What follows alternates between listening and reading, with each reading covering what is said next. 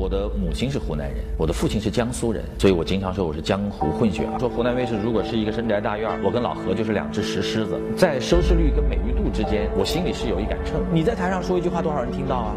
所以你要在台上说的每一句话都要斟酌。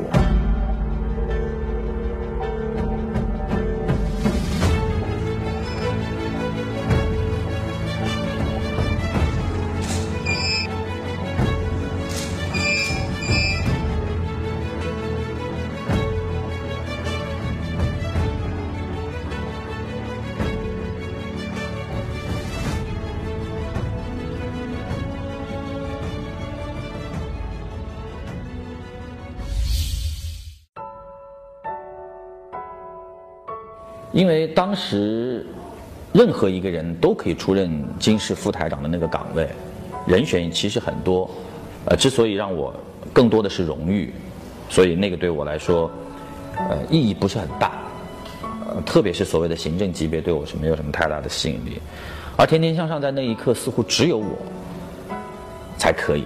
啊，我们的前任制片人，呃，带着台这个前期后期差不多十几二十个人。嗯，去追逐自己的梦想。那么在那一刻，只有我站出来，才可以稳定这样的一个局面。不管是呃对节目组的导演来说也好，因为你外派一个，大家都不熟悉，而这些导演年轻的人，大量的是跟着我在做《越策越开心》的时候一起过来的，差不多十多年，都跟他们都非常熟悉，十年。然后主持人这一块儿。那更不用讲了，那我有我在，他们就觉得有他在没意外，就有韩哥在，所以综合所有考虑，他就觉得他应该出来来做《天天向上》的这个所谓的旗帜。我也在很多地方说过，其实旗帜本身是没有意义的，嗯，一块布挂在一根竹竿上，它只有迎着风飘扬起来，看到了它的方向，你才会觉得那个是你努力的一个力量所在。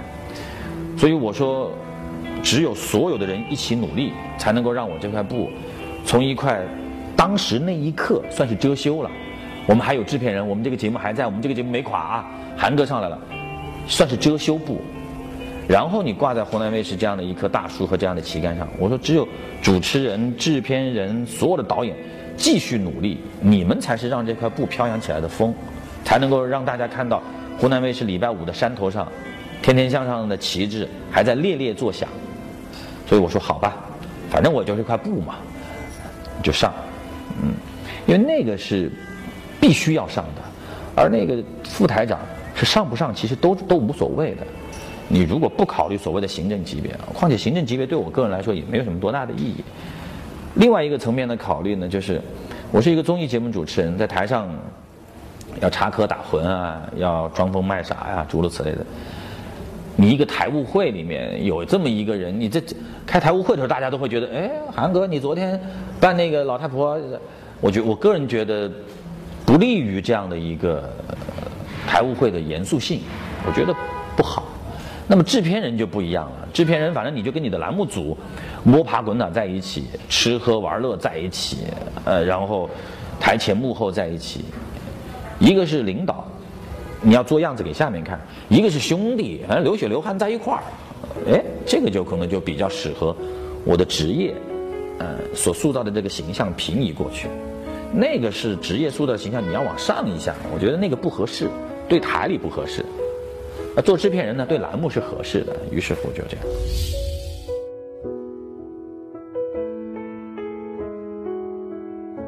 我的母亲是湖南人，我的父亲是江苏人。所以我经常说我是江湖混血儿啊，混江湖的，一半湖南人的视角，一半江苏人的视角。江苏人，江浙人啊，我们说江浙不分家嘛啊，江浙人他有可能更加的呃这个吴侬软语，眼光看到的东西更加山清水秀。湖南人。如果让我来形容，就是一半是辨识的眼睛，争辩的辩，辩驳的辩，辨识的眼睛；一半是情郎的眼睛。那遇到问题的时候，虽然说血涌心头，但是江浙人的那种底子，他还在那个地方，他会去冷静的考虑一下，分清一下脉络，不会就真正意义上的就冲上去我不要了，拍桌子怎么样？不会，我有这个很血腥的一面，当然我也有非常理性的一面，在面对市场、面对收视率的时候，不会一味的去迎奉它，会有一个冷静的判断，在为这个电视台做好服务的时候。我心里一直都秉持这样的一个观点：既然你要我当制片人，你就要允许我的气质去影响这个栏目，否则的话，你可以不让我做，我就完成我主持人的那一部分工作。因为主持人那一部分工作对我来说，我比较容易把握。因为我不想说的话，我可以在台上不说，顶多别人说这人没反应，没反应就没反应，对我来说已经不重要了。但是制片人，我必须要把我的气质放到这个节目里面去，所以我跟台里说，你要允许我。你要允许我做三期第一，再做一期第七，你要允许我，所以台里好像也还比较宽容，就像我们一季度，呃十几期下来几乎都是第一名、第二名。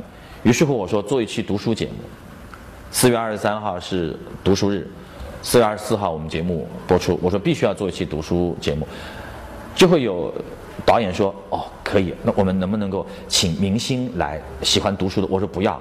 这期什么明星都不要，全是喜欢读书的人，出版社、作家、杂志，怎么宣传都不会过。去瑞士，拍全世界最古老的图书馆之一，就去做你们自己内心最想做的东西，你们觉得最有气质的东西去做就好了，做好了。当然结果还是拿了个第一，因因为之前有惯性。那么在收视率跟美誉度之间，我心里是有一杆秤的，而且我也经常会告诉我的导演。美誉度比收视率对于你们来说更重要。我有时候甚至更自私的说，收视率你就交给快乐大本营，人家十八年了都屹立不倒，有一千年老妖在那儿，有老何在那儿。美誉度，我们天天向上更加看重一点。我不是经常说湖南卫视如果是一个深宅大院，我跟老何就是两只石狮子，他一只我一只，我们俩就蹲在湖南卫视门口，十年二十年就这么蹲下来了。老何收视率，老汪。美誉度，你说这俩狮子配的多好？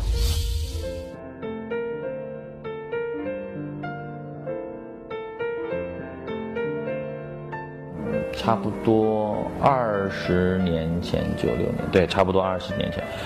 那个时候电视在老百姓心目当中是什么概念啊？是吧？我们通过一期节目一上街，别人就会哇，汪涵怎么怎么样。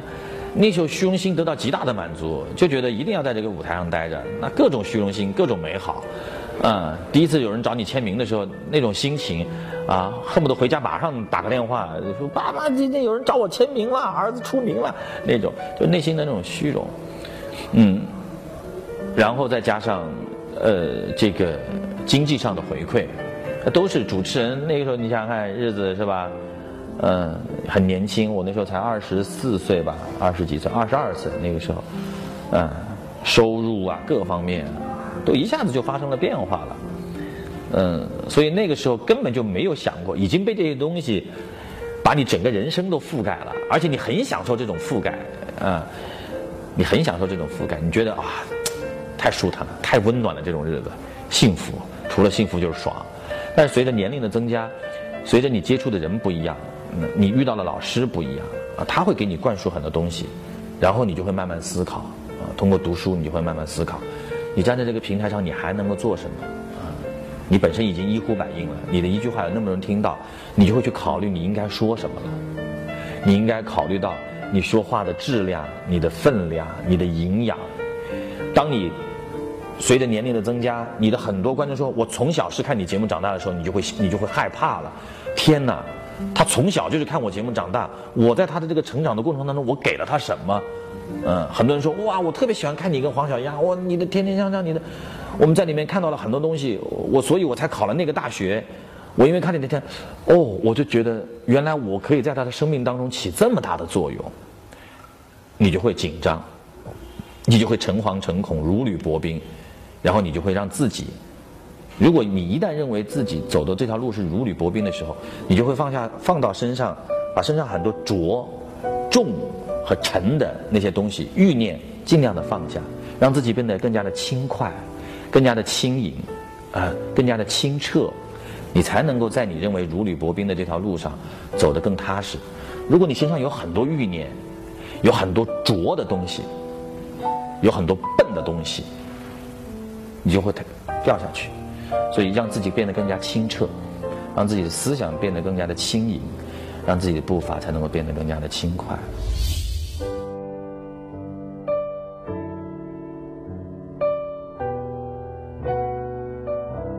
在你的行业里面已经做到了呃一个高度，在这样的一个高度当中，你左右环视，发现跟你站在同样高度的人。好像并不是特别的多，呃，所谓的会当凌绝顶，然后再加上，嗯，太太也很支持你的工作，孩子又在你自己，嗯，一个特别的年龄，四十岁，就这么来了，而且是那么的奇妙，越长越跟自己还挺像的，呃，你就会觉得一切是特别的完美。在这之前，我是一个，嗯，就是能够接受一切事情都发生的人，好的也好，不好的也好。但是自从有了孩子，自从到了四十岁之后，我变成了一个希望什么事情都不要发生的人，越平静越好。于是乎，慢慢慢慢，你就会领会到了生活真正的美，所谓的完美是来自于哪里。我也一直都在考虑。后来我觉得，一切以美为基础的。形式，或者是艺术，音乐也好，诗歌也好，文学也好，电影什么什么的一切，包括我们穿衣，包括我们讲话，一切展示在别人面前，能够用美来进行评判标准的，它的底色是平静和干净。嗯，平静和干净，包括做电视，包括写文章，文章首先第一就是要干净，啊，一些，然后他的情绪是在一个基准点上上下的浮动，啊，不会让你过。太过于大悲或者太过于大喜，真正有力量的文学其实是那种一层一层推给你的，那种暗涌推给你的，嗯，真正特别好的诗歌其实也是平静和干净的。你看我们我们读的诗歌不是很多，但是接触过的、读过的那些诗人的东西，其实都是平静和干净的。海子的诗“面朝大海，春暖花开”，多么的平静，多么的干净，嗯，但是他当然是有情绪的暗涌的。嗯生活也是一样，平静和干净，嗯，没有乌七八糟的东西，没有大悲或者大喜，所以我现在就觉得我的生活是特别特别的美好，嗯，完成了工作，然后及时的赶回家，就像那天歌手结束之后，我已经回家了，吕台跟我发个微信，赶快过来参加庆功宴呐！你在哪儿？我说我都快到家了，回来喽。庆功宴啊，多大的事儿啊！我说，孩子还等我抱着哄他睡觉呢。我说那个对于我来说，呃，他在睡前的那一些啼哭，比庆功宴当中别人拥上来说“哎，韩哥你太牛了”，我觉得那个对我来说，动听和美好的多得多。嗯，而且孩子那种小小的啼哭，也正印证映衬出那个夜晚的寂静，而那个庆功宴那么喧闹嘈杂，我说。两者我肯定是义无反顾的，不掉头的车就冲着那去开去了。慢慢的人会发生很多的变化，包括对生活的这种所谓的完美啊，别人都说韩哥人生大赢家啊什么什么的，其实那个对于我来说都已经别人贴给我的标签了啊，我自己内心对幸福生活的认知已经不再说你是不是会当凌绝顶啊，你是不是因为那一次在歌手当中的表现。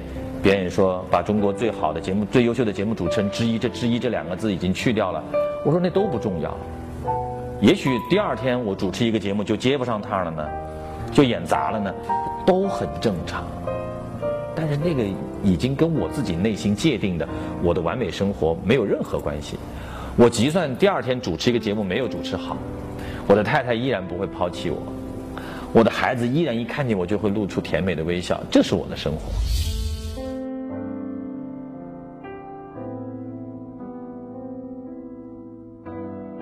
呃，我们经常讲哲学给你提供的到底是什么嘛？哲学给你提供的就是角度嘛。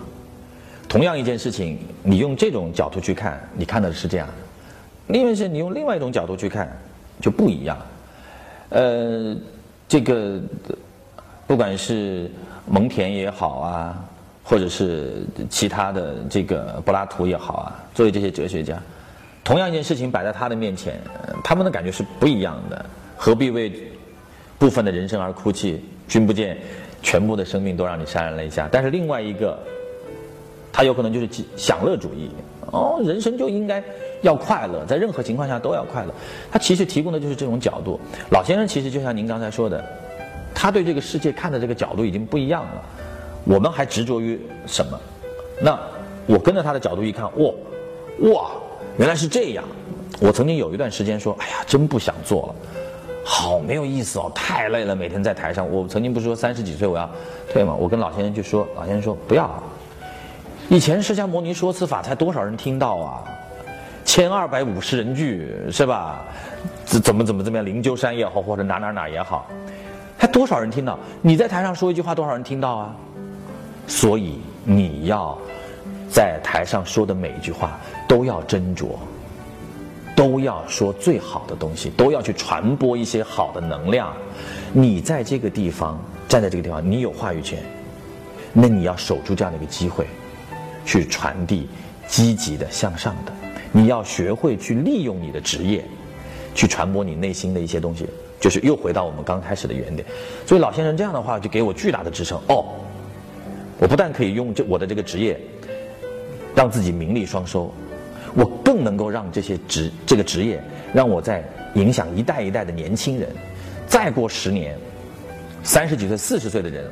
面对五十多岁的汪涵的时候，说：“我从小是看你节目长大的，你的好多节目，真的让我，哎，有很大很大的帮助。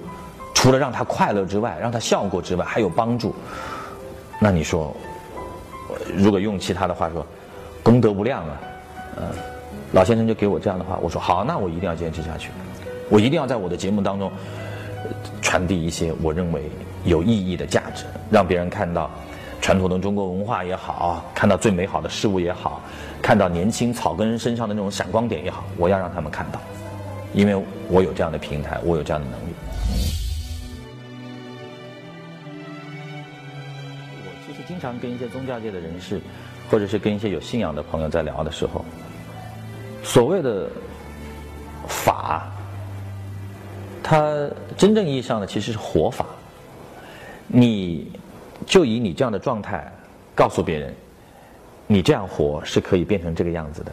嗯，一切的佛法其实就佛法，佛法就是活法，活法。你选择用什么样的方式去活，最终你才会用什么样的方式去死。对，其实人类，人类没有什么太多的问题的，人类其实最终只是一个生和死的问题。呃这终极的问题，一切的一切都是终极的问题。那这些问题，嗯，要得到一个明确的答案，或者是能够找到相应的方向的话，跟你的知见是有关联的，你的知识和见解是有关联的。嗯，有些人还回到我们最开始说的那些角色，爷爷奶奶、祖父祖母，嗯，他们也没有读过什么书，他们也没有什么，但是他们面对死亡的时候，其实还是蛮坦然的，嗯。因为他们相信有一些东西，相信善良，相信什么？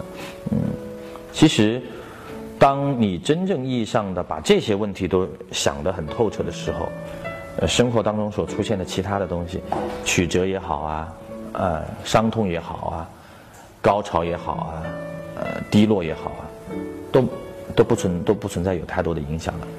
你会把生活过得很平静和很干净，会很美好。嗯，所以。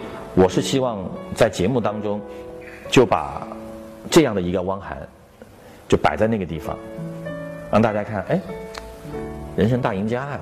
你看，老婆也好，孩子也好，事业也好，哎，他是怎么做的这么好的？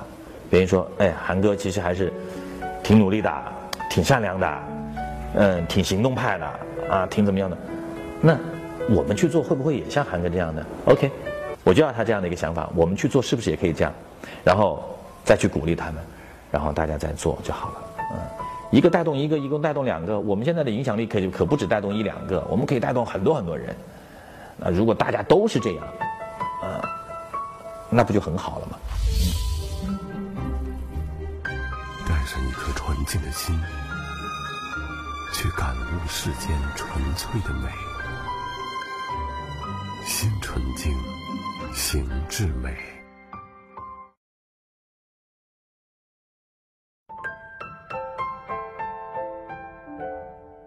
我是湖南省博物馆的荣誉馆员，呃，我有很多很多这种各种大使，禁毒大使、艾滋病防治大使、消防大使，这个呃湖南省的交通形象大使，各种啊。中间有一个湖南省博物馆的荣誉馆员，我们经常要参加湖南省博物馆的一些活动。有一天我们去参加一个活动，清点文物，我觉得挺好的。那天是来了一个临时展览，叫做《走进神秘的西藏》。所有西藏的文物，包括法器，很多都是国家一级文物，特别的漂亮。唐卡来了以后，我们要清点。清点是什么意思呢？您说这是国家一级文物，唐卡，上面是一个绿度母，下面一个什么什么什么的。哎，这个地方有一点点小小的油渍、油污，在它的左下角，大概直径是多少？然后我们就要好，哎，油渍量，大家都要确认。那如果还的过程当中，它的右下角又多了一滴一个油渍。那就是我们在馆里面展出的时候，对它造成的损损伤，那么就要有责任，是吧？这清点，一切都很顺利。清点一件叫做十一面鎏金千手千眼观音铜像，十一面鎏金千手千眼观音铜像，大家清点十一面很容易数，一二三四五六七八九十十一，好，数好了。鎏金没错，你说千手千眼，你要数。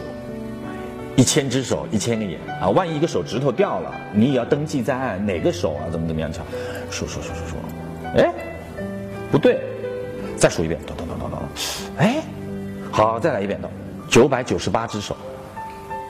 他说是千手千眼，但是数了三遍，只有九百九十八只手，果然少了两只手。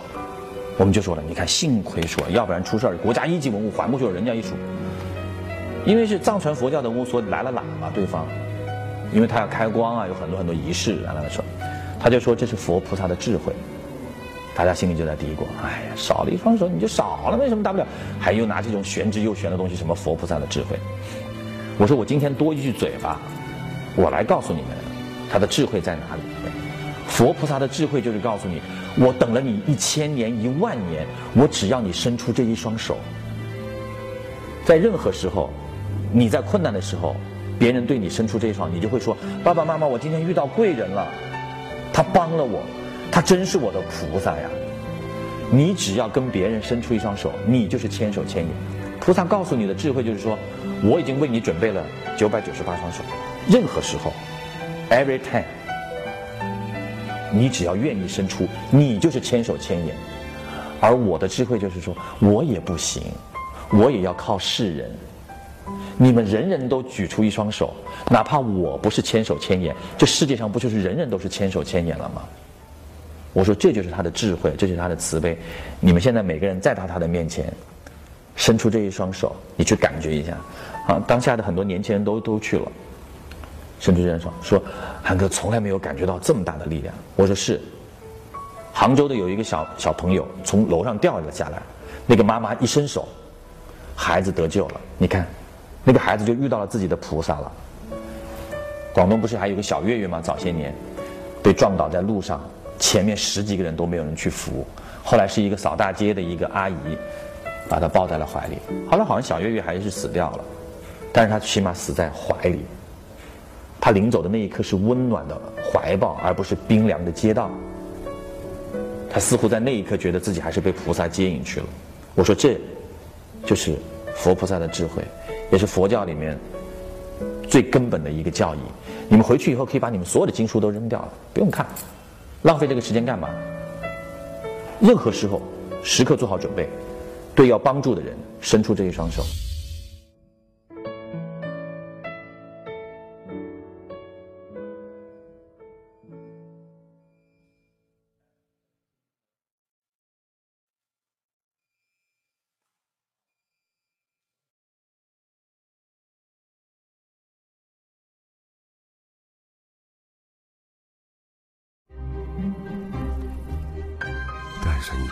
静的心，去感悟世间纯粹的美。心纯净，行至美。